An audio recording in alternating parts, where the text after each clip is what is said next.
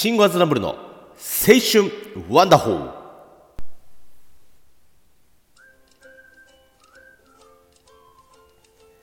毎度どうも。はい。えー、シンゴアズナブル青春ワンダホー。今日も元気にやってまいりたいと思いますけども。皆さん青春してますか？春が近いですよね。うんもう春か。なんかどっかはなんか桜かなんか咲き始めてんのかな？今日は3月15日もう気がついたらね、あの、今年も、4分の 1? えー、終わろうとしてんのかな？うん。この番組は悩める40代のパパさんに、えー、私、シンゴアズナブルのくだらなく、どうでもいい、いい話で夢と希望を与えたいという至って真面目なトーク番組でございます。えー、仕事とかね、いろんなストレス、お悩みございましょう。そういうのをね、まあ、一切、あのー、どっかに置いといて、えー、体中の穴という穴をおっぴろげで聞いてほしいと思いますけども、今日はね、男47にしてね、ちょっとね、昔話し、しようかななんつってさ、思うんですよ。あの、紅の豚のね、あの、ジブリのエンディングテーマ、えー、加藤時子さんが歌う時には昔の話をっていうね、あの曲好きでさ、まあ、あの映画一、ジブリの中で一番好きなんだけどさ、うん、まあね、時には昔の話をちょっとしてみようかなと、まあ誰得なんだよっていう話なんだけど、あのね、中学1年で、これもう一個のね、今でも俺たちっていうあのラジオ番組でね、第1回話したんだけど、中学1年でね、あの、ボーイ。木村京介さんと布袋寅泰さんが組んでたかつてのね、伝説の日本のロックバンドですよ。ボーイを、まあ、中1で聴くようになって、そっからね、音楽、まあ、その前から長渕剛とかさ、小学生で TM ネットワークとか聞いてたんだけど、まあ、ボーイ聞いた時は衝撃的でしたよね。うん。でね、あの、何が俺を変えたかっていうと、あ、バンドやってみてって思ったよね。で、その頃はね、まあ、空前のね、バンドブーム。ね、まあ、あんまり、まあまあ、その、ブームとかって意識したことの厨房だからさ、ね、そんなほら、周りのことなんかよくわかんねえけどさ、なんかその、ブームとか意識したわけじゃなかったんだけど、ああ、なんか俺もこんなかっこいいことやってみてえななんてさ、思ったわけですよ。ずっとそれまでファミコンばっかやってたからさ、ファミコンと剣道うん、剣道少年だったからね。うん。でね、あのー、まあ、そうだね、ギター、やりたいなと思って、エレキギター欲しいなと思ってさ、うん、でもなかなかさ、厨房でさ、エレキギターとかさ、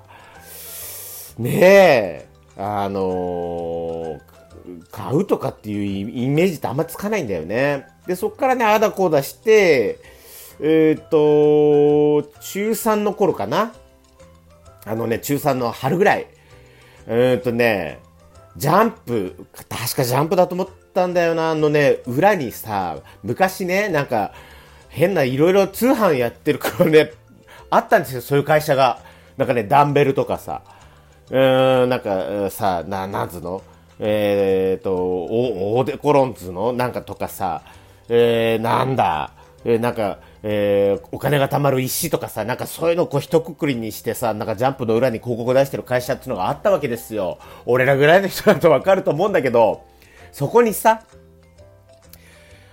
アンプとギターとセットで3万円っていうのがあったわけですよ。ね、今考えたらどこのメーカーだよっていうね、メーカー名なんか、なんかあるんだかねえんだかみたいなさ、ね。それで、あ、アンプがあって、もうこれでね、俺も補填みたいなギターの音出せるんだと思ってバカですよね 思ってて、よしと思ってね、3万円を貯める決意をするわけですよ。で、その頃ね、ちょうどほらやっぱバブルでさ、で、うちで実家、あの、寿司屋を営んでて、親父がね。で、あのー、まあ、寿司をもう作って配達したり、まあ、来たお客さんに食べさすんだけど、その2階っていうのがあってさ、で、宴会場になってるわけですよ。で、あのー、近くの銀行さんだったり、いろんな人たちが、そこの地元のね、学校の先生とかが、そこの2階で宴会をしてくれるっていうね。で、バブルだからさ、景気良かったのよ。で、中3だと俺もさ、あの、もうその頃バリバリ、その店のね、その仕事をさ、手伝ってて、えー、で、時給であれ、で、500円ぐらいもらってたのかなまあ結構良かったよね。うん。で、ね、あのー、まあ、それでさ、頑張ってさ、貯めましたよ。3万円。で、あのー、千円札をね、30枚。全部千円札で。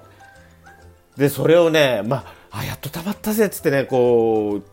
床一面に自分の部屋です床一面にこう並べてね、ニヤニヤしてたらさ、それを母親に見つかって、なんていう子供を育ってしまったんだろうみたいなさ、そんな目で見られた思い思い出もあるんだけど、でね、その、貯めたまではいいのよ。あのー、ね、あの、なんつうの、あの、作業の繰り返しだからさ、そっからね、壁があったわけよ。何かって言ったらさ、皆さんけ、あの、経験あると思うんだけど、親父、親父にね、ギターを買っていいですかって言わなきゃいけないよ。3万円の買い物すんだもん。これがね、なんでだろう。その当時できなかったよね。なんであれできなかったんだろうね。もうすぐさ、お買っていいかな。なんかこ、ダメだって言われるのが怖かったんだろうね。旦那さ、でけえのがさ、家に届いてさ、あ、なんか、ねえ、お前何買ったんだなんて、その、自己報告するのもビビ、ほら、ビビりだからさ、できず、あの、で、その当時ね、夜の11時ちょい過ぎぐらいから、トゥナイト2っていうさ、うんとね、まあ、ちょっとエッチな情報番組っていうのがあったわけよ。うん。まあ、あの、俺らぐらいの世代の人はね、ああ、見た見たなんつってさ。で、まあ、親父はその、まあ、エロ目的なんかわかんないけど、毎晩ね、晩酌しながらそれを見るっていうのが日課だったわけ。で、そう、もうその前にもほら、お、おふくろ、お母さんはもう寝ちゃうからさ、親父一人になるのはもうそこしかないっていうことで、あのー、ね、それいつ言おうか、その時言おうって言って、言えずに、で、また次の日も言おうと思って言えずにっていうね、あの、トゥナイト2を見てる親父のね、隣にちょこんと座ってね、俺もそのトゥナイト2を別に見たいわけじゃないんだけど、見てたわけよ。で、言おう言えない、言おう言えないって繰り返して3ヶ月。長かったね。あのね、とうとうその3ヶ月目、えー、あれはね、10、10月ぐらいだったかな。親父についにね、あのさ、俺、ギター欲しいんだけど、買っていいかな？お金もちろん自分で出すから、買ってって言えばいいんだけど、うちのね、なんかそういう風習はなかったんですよ。物、何かを狙って買ってもらうって。言ってみりゃよかったのにね。で、親父もまあそのね、自分でまあ、その、俺がね、一生懸命その店で頑張ってバイトしてたっつうのもさ、まあ頑張りも認めてくれてたんだろうし、まあ自分の金で買うんならっていうことで、いや、いや、いいけど、これからそのね、受験ですよ、高校受験。で、俺推薦だったからさ、1月にね、入試なのに10月ぐらいにギター買っていいかとかっていうさ、わけわかんねえよね。で、その、いや、いいけど、またお母さんに怒られるんじゃないのかっていうところを心配してくれたっていうね。あんとね、今考えるとほんと親父はさ、あの、ほんとね、あのまあ、その後もね、いろいろ親父語録っていうかさ、あの、優しく見守っててくれたよね。